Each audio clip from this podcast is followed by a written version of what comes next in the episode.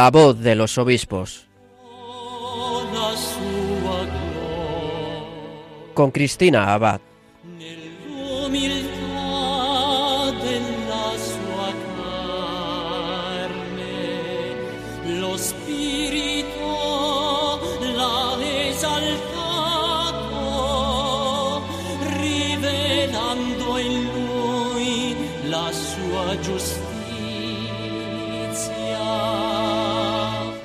Buenas noches, querida familia de Radio María. Un cariñoso saludo de quien les habla, Cristina Abad. Bienvenidos a este nuevo programa de La Voz de los Obispos. Como cada 15 días nos reunimos aquí en la emisora de la Virgen para acercarnos un poco más a las vidas de nuestros obispos, a la experiencia de su ministerio y para dar a conocer las noticias de sus diócesis y sus mensajes. Bueno, ¿y a dónde nos van a llevar esta noche las ondas de Radio María? Pues hoy vamos a hacer un viaje hasta tierras extremeñas. Concretamente nos vamos a ir a la diócesis de Coria Cáceres. Como algunos recordarán, el pasado 19 de febrero esta diócesis acogía la consagración episcopal de su nuevo obispo, Monseñor Jesús Pulido. Bueno, pues esta noche tendremos la oportunidad de que nos cuente cómo está viviendo esta primera etapa como obispo al frente de esta sede, de conocer los detalles de su vida, de su ministerio, de también saber un poquito más acerca de sus experiencias en los lugares en los que ha estado. Pues en unos minutos le tendremos con nosotros, así que no se lo pierdan. En nuestra sección de Episcoflases continuaremos informándoles de más noticias y mensajes de nuestros obispos y finalmente concluiremos nuestro programa desde el corazón de María con el testimonio de nuestro obispo protagonista de hoy, Monseñor Jesús Pulido, obispo de Coria Cáceres. Bueno, pues vamos a pedirle a la Virgen, como siempre, que nos acompañe, que se quede con nosotros durante todo este programa y de su mano comenzamos La voz de los obispos.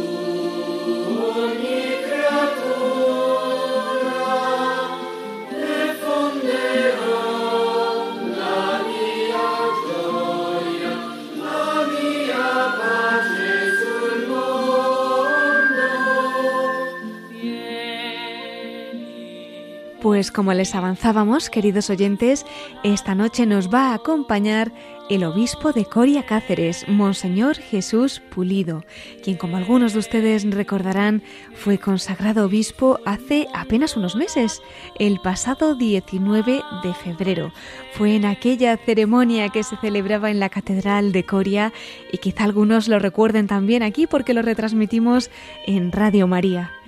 Bueno, pues antes de que el propio Monseñor Pulido nos cuente cómo vivió aquella inolvidable celebración y podamos también conocer otros aspectos de su vida, de su experiencia ministerial, vamos a presentarle para situarnos un poco mejor.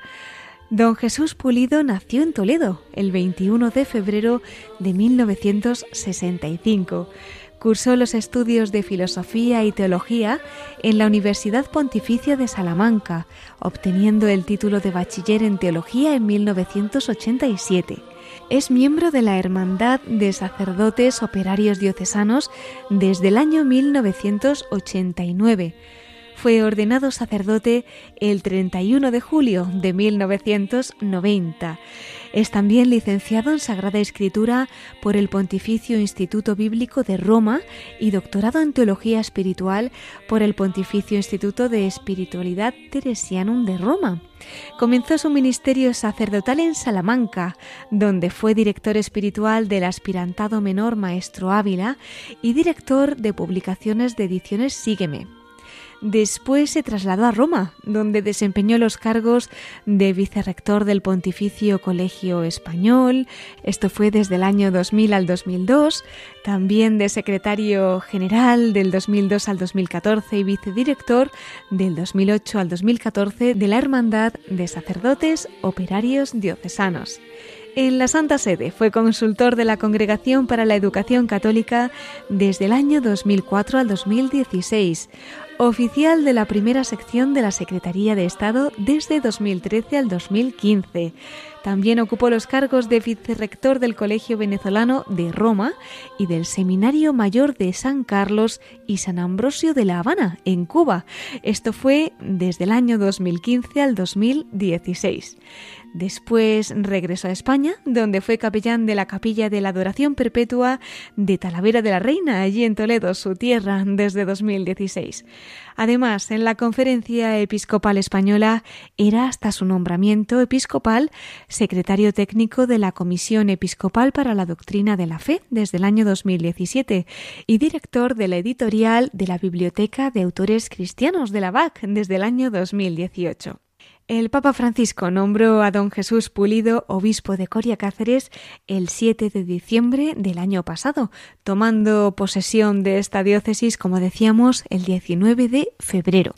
Monseñor Pulido sustituye en el cargo como obispo de Coria Cáceres a Monseñor Francisco Cerro, actual arzobispo de Toledo, colaborador desde hace años aquí en esta casa de Radio María y tan querido, ¿verdad?, en la emisora. Bueno, pues hoy tenemos el privilegio de que don Jesús Pulido nos acompañe en estos micrófonos y podamos conocerle un poco mejor. Muy buenas noches, don Jesús. Bienvenido a la voz de los obispos.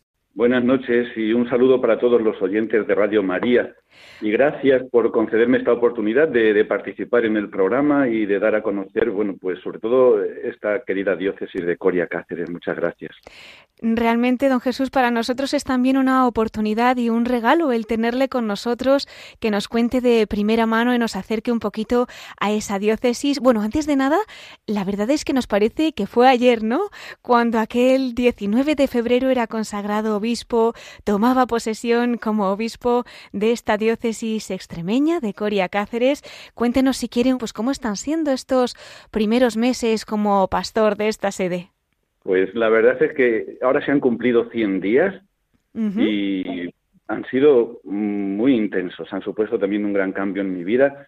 Y la impresión que tengo personalmente es que voy de, de, hecho extraordinario en hecho extraordinario, como si todavía no hubiera podido tener una normalidad, ¿no? Porque llegué cuando mm, la pandemia se hizo un poquito más llevadera, cuando comenzaba la cuaresma, y parece que todo se puso, se puso como en marcha, ¿no? Inmediatamente hubo encuentros de jóvenes, de catequistas, de cofrades, de religiosos, sacerdotes, seminaristas, como que todo empezaban a tener reuniones y, ganas también de, contar con el obispo. Una época muy intensa. He visto que la diócesis tenía una expectativa grande de recibir al nuevo obispo, que estos dos años de sede vacante no han llevado consigo como un alejamiento, sino al contrario, un mayor deseo y para mí es, supone un reto y una exigencia muy importante estos primeros días. Sí. Pues ha contado con nuestra oración y seguiremos encomendando para que pues este tiempo que el Señor le depare allí en Coria Cáceres sea muy muy fructífero. Acérquenos, don Jesús, un poquito a esta sede, a esta diócesis que la providencia le ha puesto en el camino, pues a rasgos generales, cómo es el clero, la realidad eclesiales, las vocaciones, alguna devoción especial, algo que, le haya tocado el corazón estos días.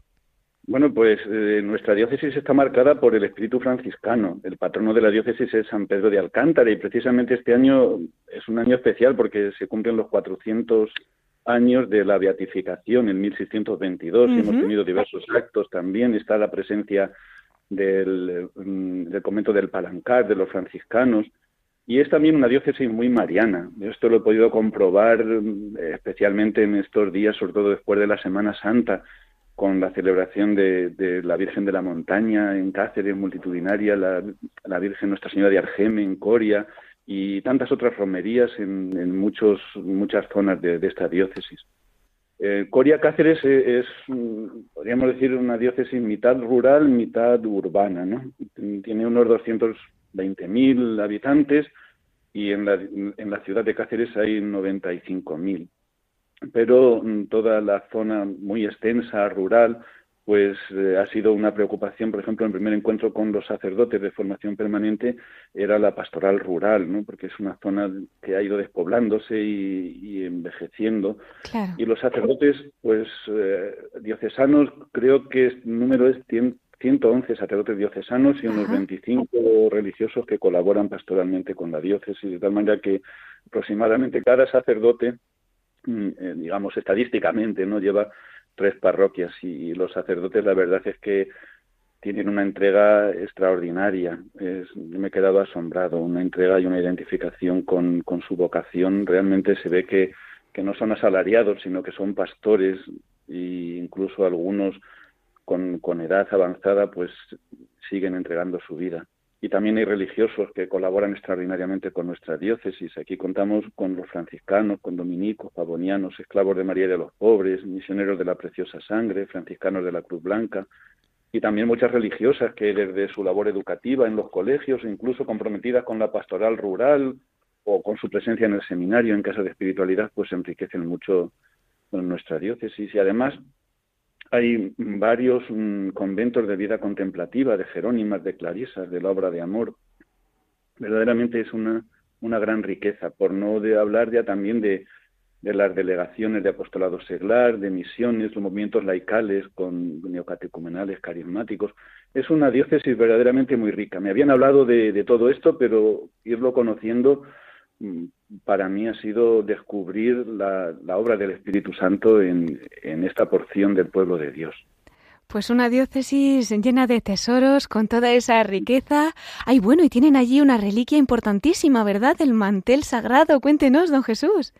Y exactamente, precisamente em, inauguramos un políptico, un retablo sobre el, sagrado mantel de la última cena y también el lunes pasado inauguramos una exposición sobre la sábana santa de Turín, que hay una teoría mm, mm, que dice que, que, la sábana santa fue también el mantel de la última cena, que hubo un mantel debajo de los alimentos y otro que los cubría, como se solía hacer en las Pascuas judías, ¿no? Ah. Y bueno, pues eh, ahora verdaderamente estamos como intentando mm, relanzar la devoción a esta reliquia que nos une con los tiempos de Jesús y que desde 1791 no se expone públicamente para conservarla, porque se estaba deteriorando muchísimo, pero que tiene una, gran raigambre.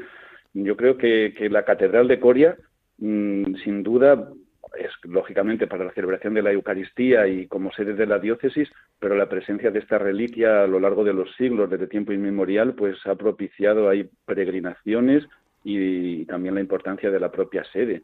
Eh, es una sábana, bueno, es un mantel de la última cena que recogieron mm, los primeros apóstoles y que conservaron, igual que conservaron las ipsísima verba Jesús, las mismísimas palabras de Jesús en la última cena, pues conservaron también todo lo que pudo ser el recuerdo de aquella primera misa, y igual que está el Santo Grial en Valencia o el de Doña Urraca o, o la mesa de la última cena en, en la Basílica de Letrán en Roma, pues aquí en Coria se conserva desde tiempo inmemorial el mantel de aquella última cena de Jesús con sus discípulos.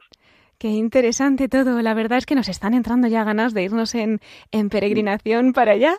Es impresionante, ¿no? Pues el ver también cómo el Señor ha tenido esa misericordia, porque podíamos tenerlo más lejos, pero qué cerquita lo tenemos y qué importante además, pues para ustedes el poder custodiarlo, el poder también pues venerar, ¿no? Todas estas reliquias, todos estos tesoros. Bueno, pues yo me imagino, don Jesús, que realmente cuando usted llega a esta diócesis, ya solamente con este poquito que para nosotros es mucho, que ha compartido con nosotros, seguro que estaría francamente emocionado, ¿no? Aquel 19 de febrero en la catedral, cuando es elevado a la plenitud del sacerdocio y recibe la consagración episcopal como obispo, pues de esta diócesis que nos ha presentado, de Coria Cáceres. ¿Qué guarda en el corazón de aquel día? Bueno, pues lógicamente es un día muy especial y muy significativo, ¿no? Yo mucha gente me preguntando por cómo estaba aquel día, sobre todo la gente que me conoce y que me quiere, pues, pues, cómo pasaste aquel día. Y uno no sabe cómo va a reaccionar. La verdad es que está nervioso, pero mm, yo recuerdo el tiempo de la ordenación que lo viví con mucha paz y esto me sorprendió. Hmm. Y la gente que me conoce lo notó, vio que al principio estaba un poco nervioso, pero que a medida que avanzaba la celebración, sobre todo después de la, de la ordenación, pues que estaba mucho más tranquilo y relajado. Y, la verdad es que eh, me recordaba la ordenación diaconal y la ordenación presbiteral porque fue eh, un poco la misma sensación como de abandonarme en las manos del Señor y decir, bueno, esta paz que me inunda en este momento no es mía, hmm. mm, no procede del Señor que, que, me guía y que se fía de mí y que se fía de mí más que más de lo que yo me fío de mí mismo, ¿no? Por tanto,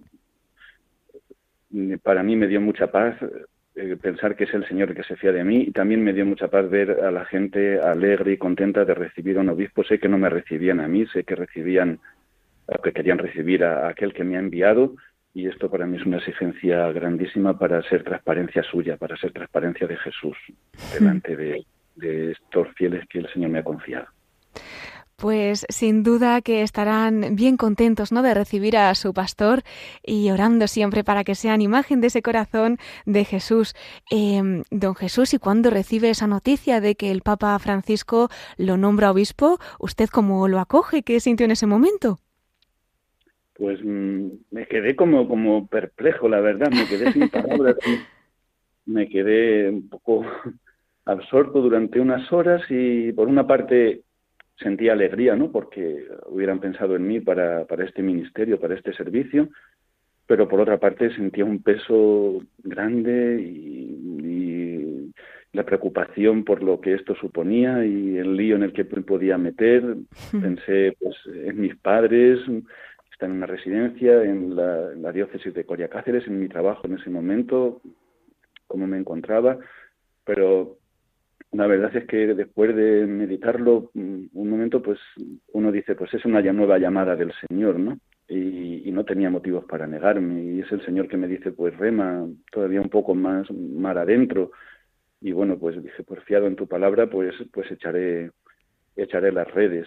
Creo sinceramente, y cada vez que lo pienso así me lo confirmo, que si hubiera respondido diversamente, pues eso hubiera marcado mi sacerdocio posterior, ¿no? Porque eh, sigo pensando y ahora lo veo que, que, bueno pues el Señor me acompaña y, seguramente es lo que él quería no Pues damos muchas gracias a Dios por su sí, que en la iglesia, pues los nuevos pastores, qué falta nos hacen. Así que ahora que están escuchándonos oyentes de, Radio María, no solo de España, ¿no? Esto se extiende a tantos y tantos lugares, pues se sumarán esas oraciones por su ministerio y, cómo no, esa acción de gracias. Don Jesús, antes de su nombramiento, usted era secretario técnico de la Comisión Episcopal para la Doctrina de la Fe. ¿Nos puede contar un poquito en qué consistía esta misión que realizaba? Bueno, sí, cuando regresé de Cuba, pues me llamaron para este servicio en la conferencia episcopal y esta comisión mm, episcopal para la doctrina de la fe ha tenido diversas etapas. Primero era, se ve por los archivos de la propia comisión, muy englobante, tenía muchos temas y después pues tuvo otra etapa como más mm, polémica por las disidencias que había en los desafíos doctrinales. La verdad es que a mí me ha tocado una etapa yo creo que bastante tranquila en comparación con toda la trayectoria de, esta comisión. El cometido de la Comisión Episcopal para la Doctrina de la Fe es la tutela y la transmisión de la fe y de las costumbres en la Iglesia. Es el estudio y tratamiento de cuestiones relativas a la fe mediante la difusión de, de lo que la Iglesia cree, ¿no? Eh, la difusión y la defensa del depósito de la fe, la Sagrada Escritura, la tradición, el magisterio y también la promoción de una sana reflexión teológica que, pueda responder a los problemas de nuestro tiempo. Y también le corresponde a esta comisión pues velar para que la enseñanza que se imparte en nombre de la Iglesia sea fiel. ¿no? para esta finalidad pues hace sobre todo tres cosas. Una, mm, publicar algunos documentos doctrinales, instrucciones pastorales estos años que he estado yo desde el 2017, pues hemos publicado tres. Uno sobre la oración, mi alma tiene sed de Dios, del Dios vivo, ante el reto del New Age y de una espiritualidad que se extiende sin fe en un Dios personal. Luego otro que fue a, la limón con la Comisión para la Liturgia sobre las exequias y el sentido cristiano de la muerte, un Dios de vivos. Y ahora últimamente ha aparecido otro sobre la libertad religiosa. Para la libertad nos ha liberado Cristo. Para la difusión de la doctrina cristiana, pues eh, esta comisión organiza encuentros de obispos teólogos desde prácticamente desde los años 70. Ya llevan 27 encuentros. El último ha sido la Iglesia, Pueblo de Dios entre las Naciones de la Tierra, y ahora en este mes de junio tendrá lugar otro sobre la libertad religiosa y la presencia de la Iglesia en el espacio público. Y también pues se revisan libros y publicaciones, sobre todo lo que son manuales que, propone la Conferencia Episcopal para la formación de los seminaristas y de los futuros sacerdotes, o también devocionales. Y luego pues estudian algunas cuestiones doctrinales de autores concretos. Pero vamos, yo mi etapa ha sido muy tranquila y de una gran confianza y, bueno, sobre todo con un presidente impresionante, el obispo de Tortosa, Monseñor Enrique Benavent, que, hmm. que, que lo llevaba muy bien y con un trabajo y una dedicación exquisita. Pues muchas gracias por explicárnoslo, porque realmente a veces pues escuchamos, ¿no? Comisión episcopal para, pero que un obispo como usted que ha trabajado desde dentro pues nos lo pueda eh, explicar y contar desde ese corazón, ¿no? De la propia comisión siempre enriquece muchísimo conocer así de cerca la, labor que se realiza. Eh, bueno, era usted también el director de la Benemérita Editorial Biblioteca de Autores Cristianos. ¿Cómo describiría, don Jesús, esa experiencia en este cargo, ¿no? Que ha estado desde el año 2018, si no me equivoco. Sí, bueno, el primer año estuve de subdirector y luego ya en el 2019 me nombraron ya director, pero sí, desde el 2018 he estado en la Biblioteca de Autores Cristianos, que precisamente eh, en estos años, en el 2019, cumplió 75 años. La primera publicación de la BAC fue la Biblia Nacarcolunga en el 1944 y bueno, pues eh, intentamos descubrir y destacar en ese momento con el, el 75 aniversario pues la riqueza que había supuesto la BAC para, para la Iglesia española. Yo siempre he dicho que la BAC son tres editoriales en una. Tiene por una parte un fondo editorial importantísimo, impresionante, que no se agotará nunca, que, que es lo que le ha valido el reconocimiento como patrimonio inmaterial católico, ¿no? Tiene, no sé cómo ha sido capaz de, concitar que allí estén las obras completas de San Agustín, la Suma Teológica y otras muchas obras de Santo Tomás, las obras de San Jerónimo, de San Ireneo, de muchísimos padres de la Iglesia, teólogos del magisterio, de papas. Ahora está publicando también las obras completas de, Ratzinger, Joseph Ratzinger, Benito XVI, ¿no? que es como un padre de la Iglesia de nuestros tiempos. Por otra parte, tiene un consejo editorial también que, marca las líneas de las nuevas publicaciones, siempre secundando las iniciativas y las líneas pastorales de la propia conferencia y de la Santa Sede, con los documentos de la Pontificia Comisión Bíblica, de la Comisión Teológica Internacional o, de otros organismos y dicasterios del Vaticano. Y por otra parte, la BAC es un, un servicio eclesial. Yo a veces digo que la BAC es un escaparate de la Iglesia en España, una mesa común donde publican las diócesis, las congregaciones, los movimientos y, lo presentan para el resto de la Iglesia. No es la, editorial de los obispos y es la editorial también de, todos los cristianos. ¿no? Por hmm. eso me parece que son como tres editoriales en una. ¿no? Y, y bueno, para mí ha sido pues una época de un trabajo intenso, pero también yo creo que fructífero. Mi idea inicialmente era alimentar como ese fondo permanente de la BAC y creo que algunos libros han podido también sumarse a ese, a ese patrimonio inmaterial ¿no? que supone la BAC para la Iglesia en España. Hmm. Qué bueno y, qué bien nos viene, ¿no? Precisamente en una sociedad en la que aparentemente, sobre todo pues en el ámbito eh, más juvenil, parece que cuesta más el leer, pues estas palabras suyas como que animan más, ¿no? A acudir a las fuentes de la literatura cristiana. Eh, don Jesús, antes cuando le he presentado, me imagino que algunos de nuestros oyentes estarán pensando, bueno, pues es de Toledo, luego estudia en Salamanca, allí ejerce, comienza su ministerio sacerdotal. No sé si querría compartir con nosotros, pues cómo, cómo sintió, ¿no? Esa llamada del Señor a ser sacerdote y cómo fue, pues un poquito este camino inicial que recorrió hasta entregarse a él. Bueno, en mí, yo a veces lo pienso, ¿no? La vocación casi surgió con naturalidad casi podríamos decir desde el seno materno. Yo desde que tengo uso de razón, no me acuerdo, incluso antes, ¿no? Mis padres me, me cuentan que antes de aprender a hablar ya recé el Padre Nuestro, seguramente como un loro, pues a ellos, ¿no?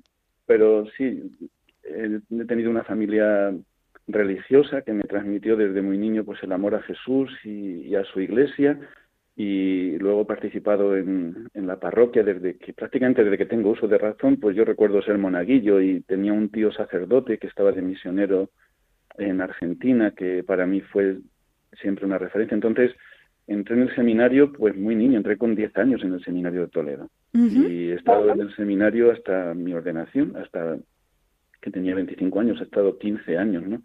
Y de alguna forma todo se ha desarrollado de una forma pacífica, dando pasos, evidentemente, y madurando en la vocación, pues cuando pasé del menor al mayor fue un interrogante, ¿no? Porque yo veía que muchos compañeros entraban y salían y, venían quizás con más ardor que el mío y me entraba un poco y yo iba a hablar con los superiores y decían, bueno, que cada uno tiene su camino. Luego cuando fui a Salamanca y ya para, para teología en COU fui a Salamanca y luego en teología pues también fue otro, otro paso de discernimiento, ¿no? Viendo a los formadores que teníamos en Toledo, la fraternidad y la colaboración y la entrega con que vivían en el seminario, pues fue también un medio para, para plantearme un nuevo paso en la vocación y un nuevo compromiso. Pero vamos, yo de mi vocación y mi trayectoria no ha habido así como una conversión, una caída de un caballo, sino que ha sido más como el profeta Jeremías, ¿no? Así desde seno materno. Qué maravilla, ¿no? En palabras como las que usted está compartiendo, pues eh, qué bonito también es ver ese sí de los sacerdotes que son escogidos desde la eternidad y cuando pronto escuchan esa llamada, pues nos emociona mucho, ¿no? También el, el ver cómo un corazón de niño también anhela ese camino para el que el Señor les ha escogido. Ahora que estamos hablando un poquito desde el ámbito vocacional, no quería dejarme al menos una mención especial para ese tiempo que pasó en Roma, pues también en el corazón, ¿no? De, seminarios como puede ser, vamos, seminarios en el sentido vocacional del Pontificio Colegio Español, luego vicedirector también de la Hermandad de Sacerdotes Operarios Diocesanos. En fin, ya sé que no tenemos mucho tiempo, pero si quiere dedicar unas palabras a lo que significó para usted este periodo, pues yo creo que también puede ser muy interesante. Bueno, en Roma mm, tengo que dar gracias a Dios porque he estado 18 años. Primero, antes de la ordenación, estuve tres estudiando y luego ya de sacerdote he estado 15 años. Fui en el año 2000 y estuve hasta el 2015, primero para hacer la tesis doctoral y luego vinieron estos, estos destinos pastorales que, usted ha nombrado y también tuve la oportunidad de colaborar en la Santa Sede con, con, la Congregación para la Educación Católica como consultor, en Secretaría de Estado como oficial y en el colegio también venezolano como, como vicerrector. Y la verdad es que han supuesto una experiencia de iglesia, de iglesia universal, también de iglesia española en el colegio español y de, y de la iglesia también conocimientos de la iglesia latinoamericana en el colegio venezolano. Cuando terminé la etapa de Roma también me destinaron a, a La Habana, al seminario, a la formación de 70 seminaristas, un seminario nacional. Ahí estuve de, de vicerrector, de, director de estudios y de formación de formador de teólogos y también me dio un conocimiento amplio de la Iglesia. La verdad es que lo que más destacaría de Roma, que es eh, donde está el Papa, pues es el amor a la Iglesia, a la Iglesia universal y a la Iglesia encarnada en España y en América Latina. Qué maravilla, qué maravilla, don Jesús. Pues a cuántos lugares le ha destinado la providencia para que vaya enriqueciéndose y dejando al mismo tiempo su huella en tantas y tantas almas. Eh, ya sé que el tiempo corre aquí en Radio María, que vamos, vuela, mejor dicho, pero no quería concluir esta primera parte, don Jesús, sin que también deje una huella usted aquí para Radio María. Por eso, antes de pasar al final de nuestro programa a la sección de la Virgen y que comparta ese pequeño testimonio, si también nos dedica unas palabras para nuestros oyentes voluntarios, para toda esta familia, que podamos seguir aquí donde estamos también, pues cumpliendo la misión que la Virgen quiera y llevar la voz de su Hijo a todos los rincones de la tierra. Pues mm, bueno, mi mensaje para Radio María es que la Virgen María nos hace nos hace hermanos, ¿no? Yo estos días que hemos tenido la tantas fiestas de la Virgen María aquí en, nuestra diócesis, le decía que Jesús no solamente ha compartido a su Padre con nosotros, sino que ha querido compartir a su Madre también con nosotros, que es lo último de lo que se desprendió cuando ya estaba expirando en la cruz, lo que retuvo consigo hasta el último momento, y que ha querido que seamos hermanos no solamente a título de Padre, sino también a, título de Madre, ¿no? y por tanto la mayor devoción que podemos tener a la Virgen María el ser hermanos entre nosotros y preocuparnos de, los más necesitados. Yo creo que eso a cualquier madre es lo que, lo que más alegría le da y junto con nuestra devoción, digamos, religiosa, mm, eh, también es una devoción a, María la caridad para con el prójimo. Por tanto, ese sería, sería mi mensaje en este momento. Pues muchísimas gracias. Tomamos nota aquí en la emisora para que podamos pues llevarlo a nuestros corazones y pidiéndolo siempre desde el corazón de María. Por eso, don Jesús, eh, no le despido todavía porque le esperamos en nuestros últimos instantes del programa para despedirnos precisamente desde el corazón de María con su pequeño testimonio. Nos espera unos momentos y volvemos con usted enseguida. Muy bien, muchas gracias. Pues a usted siempre, Monseñor Jesús Pulido, obispo de Coria Cáceres. Hasta ahora.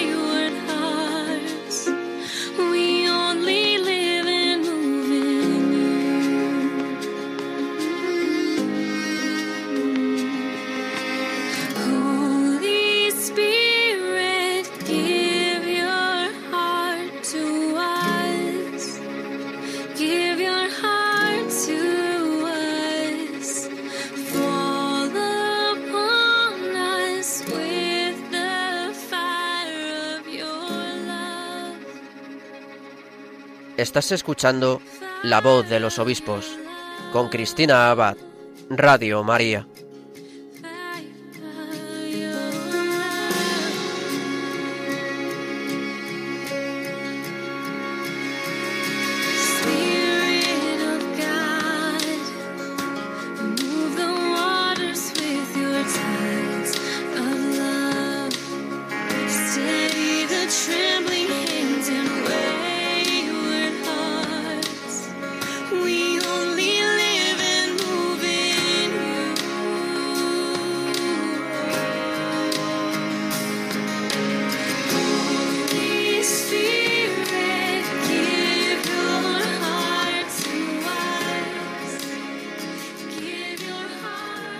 Mientras escuchamos esta canción, les recordamos que en la primera parte de nuestro programa nos ha acompañado el obispo de Coria Cáceres, Monseñor Jesús Pulido.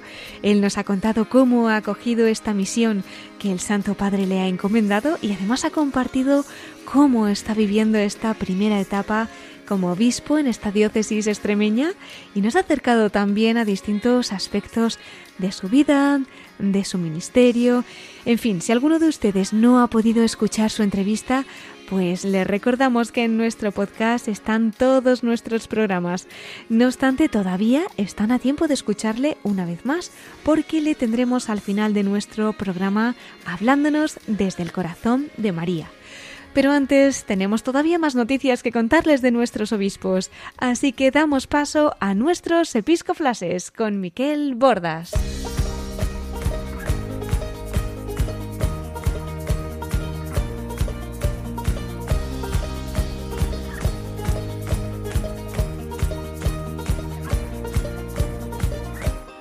Brothers and sisters, fill these cups with life.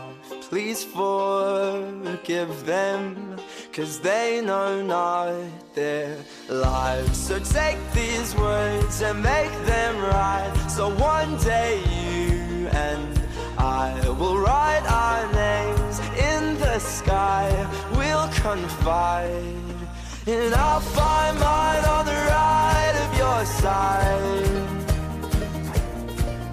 Y con esta sintonía entramos en nuestros episcoplases. Tenemos con nosotros a nuestro colaborador Miquel Bordas. Muy buenas noches, Miquel, ¿qué tal estás? Pues muy bien, Cristina, muy contento. Y además que estamos empezando todavía el mes de junio, el mes del Sagrado Corazón de Jesús, este horno ardiente eh, que, pues, que nos regala ¿no? la vida misma divina, de los sacramentos, la Iglesia. Y disfrutando de todas estas cosas también eh, junto a nuestros queridos obispos porque siempre es un regalo poder conocer algo más de sus vidas y de esa historia que el Señor eh, va configurando en su ministerio, ¿no? Desde eh, luego. Pues son pastores, o tendrían que ser pastores según su corazón, el corazón de Jesús. Es verdad. Pues cuéntanos, Miquel, ¿qué episcoflases nos traes para esta noche? Pues bien, sí, Cristina, antes de nada, yo quisiera felicitar eh, esta noche al arzobispo de Burgos, Monseñor Mario Iceta, puesto que esta semana ha sido nombrado miembro de la Congregación para el Culto Divino y la Disciplina de los Sacramentos de la Santa Sede. Recordemos que Monseñor Iceta ha sido profesor de liturgia y sacramentos durante tres años en el Seminario de Córdoba. Además, en la Conferencia Episcopal Española ha sido miembro de la Comisión Episcopal de Liturgia, siendo uno de los encargados de traducir al vasco el misal romano y los leccionarios de la misa. Y bien, también pues nuestra felicitación y nuestra oración va por él, pero también por el resto de los miembros de esta comisión eh, que han sido nombrados esta semana, y entre los cuales se encuentran dos españoles más, así el arzobispo de Rabat, Marruecos, el cardenal Cristóbal López, eh, salesiano, ¿no? Eh, él y también el arzobispo de Santiago de Chile, el cardenal Celestino Os, que es de origen navarro y, si no recuerdo mal, capuchino. Eso es. Pues rezamos por ellos, claro que sí. Más cosas, Miquel.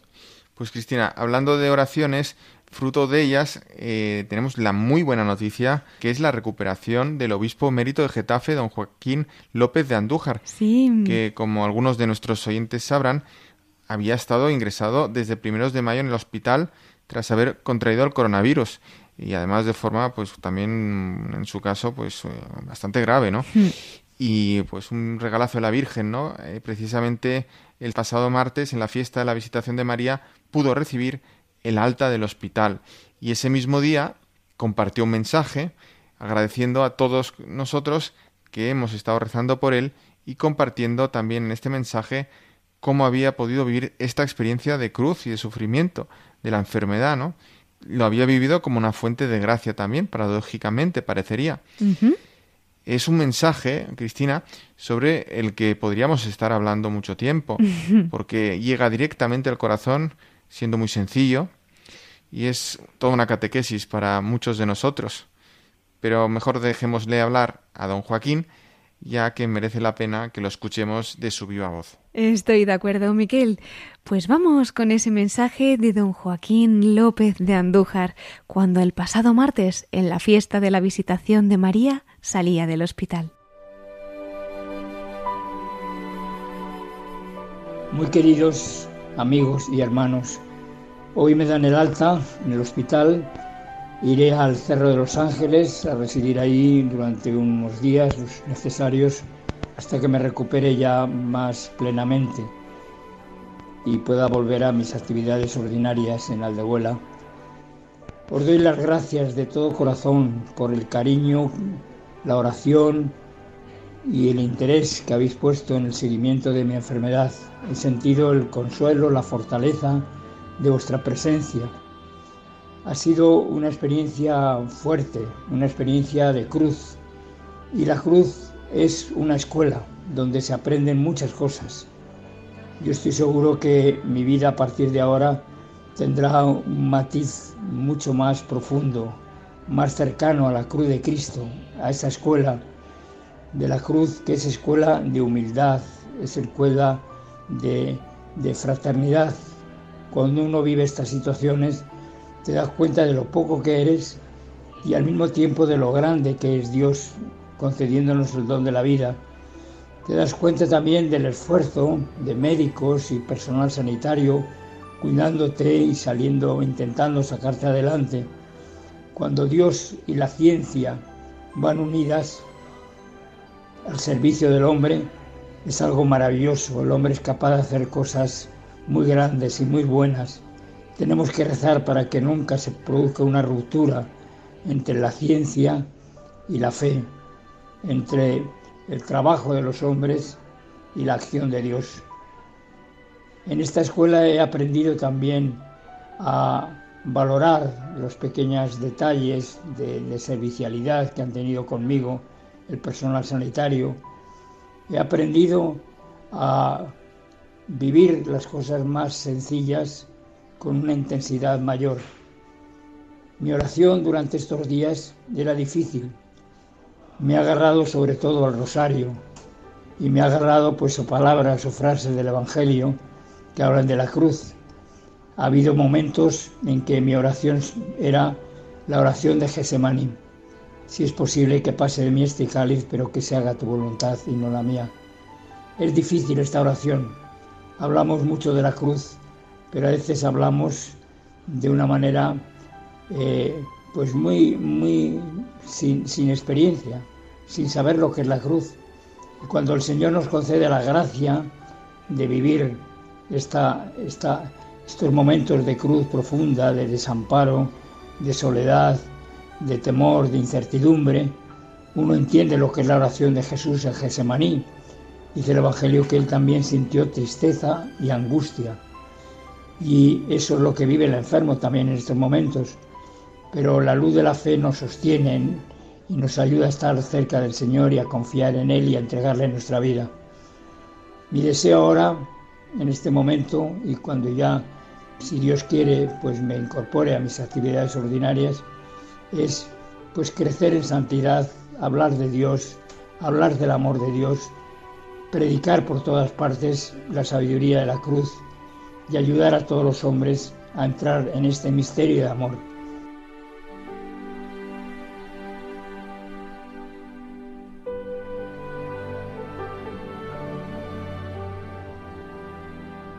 Pues realmente emocionante, ¿verdad? Este mensaje del obispo emérito de Getafe, don Joaquín López de Andújar.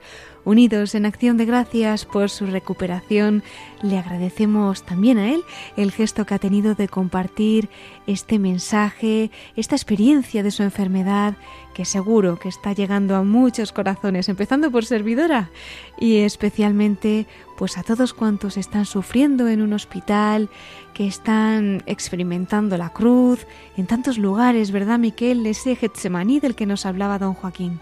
En efecto, Cristina, y por cierto, ahora vamos a unirnos también a la Archidiócesis de Granada porque han pedido oraciones por su arzobispo, don Javier Martínez, que el pasado miércoles fue sometido a una cirugía y se está recuperando.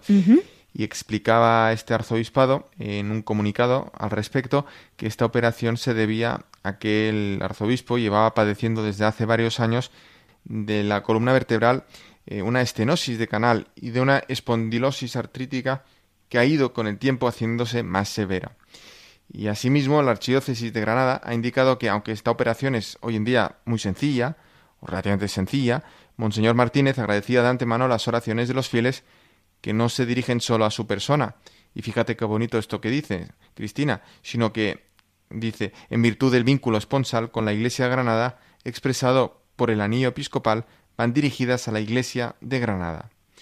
Y este arzobispado añadía que don Javier, su arzobispo, ofrecía por ella, por su diócesis, ofrecía los dolores precisamente y las molestias que pueda producir esta lesión, así como los que se sigan de la intervención quirúrgica.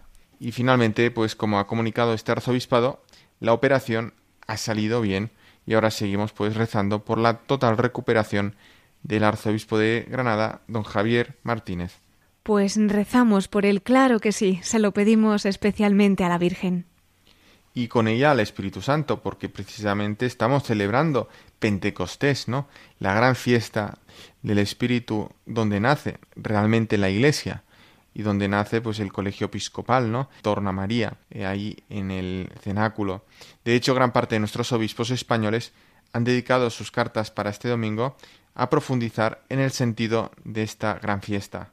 ¿Qué te parece si escuchamos alguna de ellas? Pues fenomenal. ¿Por ejemplo? Por ejemplo, yo te propongo la del obispo de Córdoba. Pues damos paso al mensaje para este domingo de Monseñor Demetrio Fernández, obispo de Córdoba.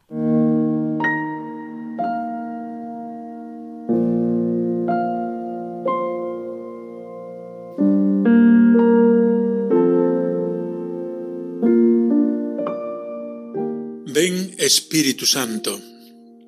La fiesta de Pentecostés, a los 50 días de la resurrección del Señor, supone siempre una lluvia abundante de gracias de Dios sobre su Iglesia, sobre cada uno de nosotros, sobre la entera humanidad. Estamos necesitados continuamente de esa gracia para poder sobrevivir y para crecer en la vida de Dios en nosotros. Por eso, llegada esta fiesta, gritamos con toda la humanidad, ven Espíritu Santo. El Espíritu Santo es la tercera persona del Dios único que nos ha revelado Jesús. Brota del amor del Padre y del Hijo, es vínculo de amor, es el amor personal de Dios. Cuando Dios ha llevado a cabo la obra de la creación y de la redención, el Espíritu que se cernía sobre las aguas originales ha ido componiendo todo, haciendo del caos un cosmos, haciendo del desorden una armonía sinfónica. Cuando Dios, Padre, Hijo y Espíritu Santo, ha querido introducir a esa humanidad en el círculo de su intimidad, ha creado al hombre a su imagen y semejanza, dándole de su mismo espíritu. El pecado es la mayor catástrofe de la humanidad, en la que Dios no nos ha abandonado a nuestra mala suerte, sino que ha salido a nuestro encuentro para redimirnos. Para eso ha enviado el Hijo, que se hace carne en María Virgen, se hace hermano nuestro y lleva a cabo la obra de la redención por la muerte y la resurrección de Jesucristo. Y como prolongación de esa misión del Hijo es enviado el Espíritu Santo, que interioriza la acción de Jesucristo y la lleva a cumplimiento. Dios Padre lleva a cabo su obra con la misión del Hijo Jesucristo y con la misión del Espíritu Santo que es alma de la Iglesia. Precisamente en la Iglesia Dios nos ha reunido formando una familia a semejanza de la familia trinitaria, en la que Cristo continúa presente como cabeza y nosotros formamos parte de su cuerpo como hermanos. Pentecostés es también la fiesta de la Iglesia que nace con la colaboración de María en el cenáculo de Jerusalén, recibiendo del Espíritu ese impulso misionero de llevar a todos el mensaje y la gracia redentora de Cristo. El Espíritu Santo derramado en nuestros corazones es la prenda de la vida futura. Es decir, trabaja en nuestro corazón hasta formar en nosotros a Cristo, hombre nuevo, hasta llevarnos a la plena santidad e identificación con el Hijo. Llegada esta fiesta de Pentecostés, se renueva la esperanza de nuestra santidad plena como respuesta a la promesa y a los dones precedentes. Ven, dulce huésped del alma, descanso de nuestro esfuerzo, tregua en el duro trabajo, brisa en las horas de fuego. Por eso, en este día de Pentecostés celebramos el Día de la Acción Católica y del Apostolado Seglar. Este año con el lema Sigamos construyendo juntos. El Espíritu Santo nos necesita. Alude a la sinodalidad, construir juntos, en la que todos tenemos que aportar nuestro grano de arena y no ir cada uno por su cuenta. La unión hace la fuerza y potencia nuestras pobres aportaciones y señala que el Espíritu Santo nos necesita, necesita nuestra aportación. Más bien, somos nosotros los que necesitamos de Él, pero Él quiere necesitar de nosotros para rejuvenecer continuamente a su Iglesia con su dinamismo divino. Nuestra época conoce una abundante floración de carismas, todos provenientes de la fecundidad del Espíritu Santo.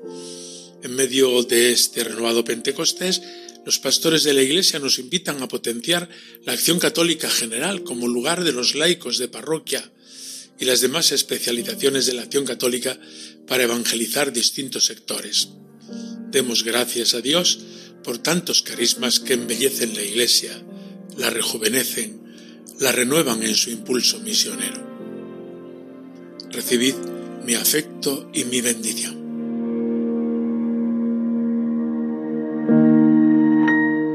Este era el mensaje del obispo de Córdoba, Monseñor Demetrio Fernández, para este domingo de Pentecostés. Miquel, veo que el tiempo se nos va, así que eh, yo creo que en este programa no vamos a tener nuestra sección de la perla rescatada, porque nos tenemos que ir ya corriendo a la diócesis de Coria Cáceres, que allí nos está esperando nuestro obispo protagonista de esta noche, Monseñor Jesús Pulido, para hablarnos desde el corazón de María. Quédate con nosotros. Así haré, Cristina.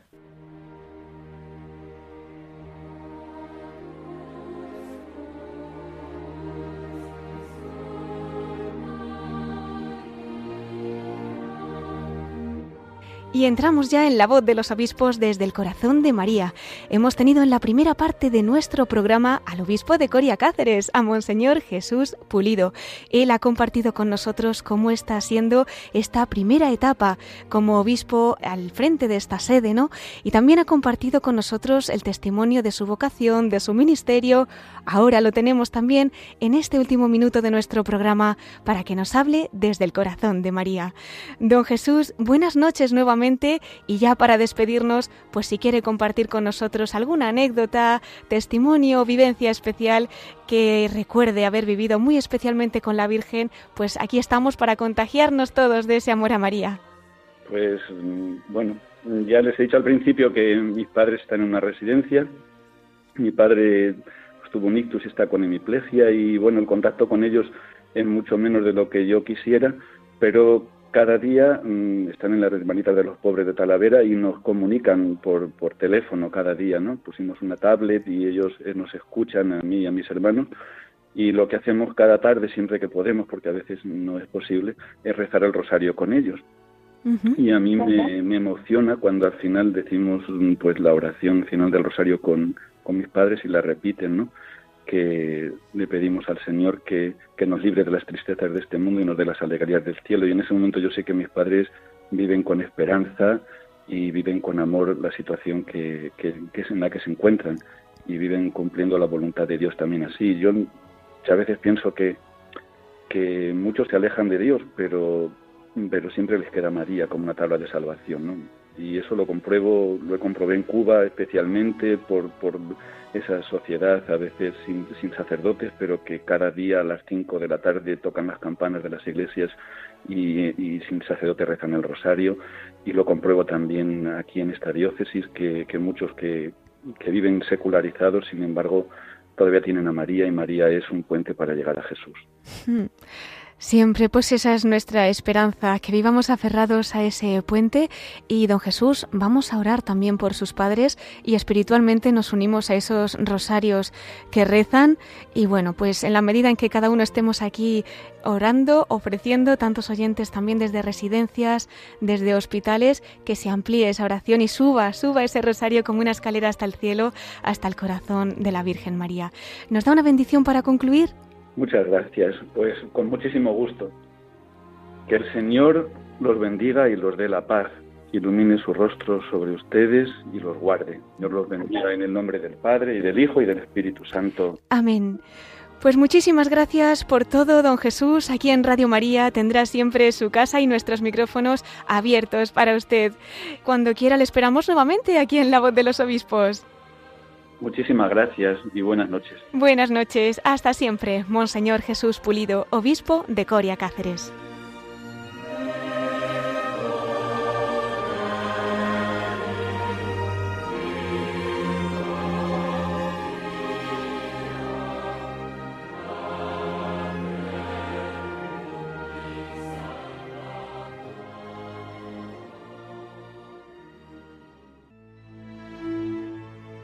Pues queridos oyentes, hemos llegado ya al final de nuestro programa.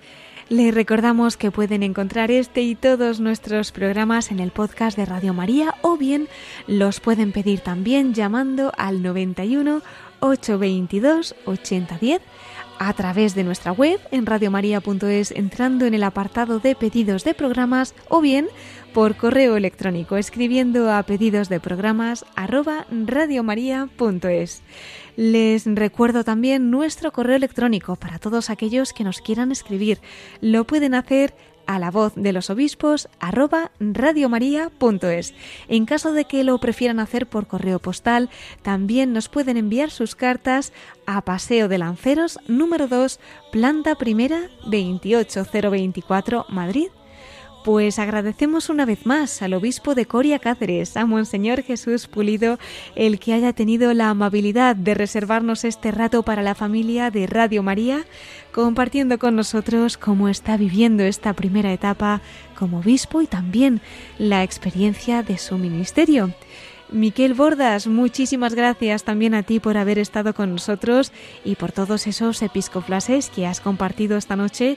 Y como no, muchísimas gracias también a ustedes, queridos oyentes, que han estado un domingo más aquí en la voz de los obispos con nosotros, rezando también por todos nuestros pastores.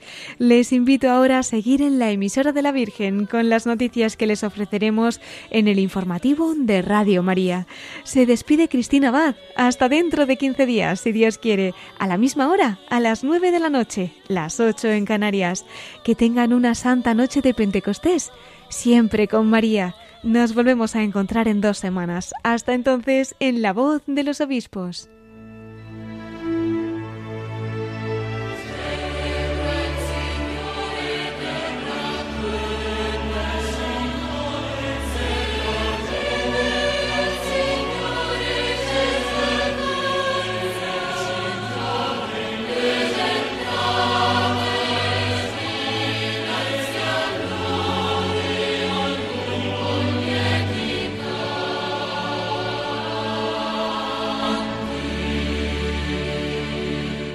Han escuchado la voz de los obispos con Cristina Abad.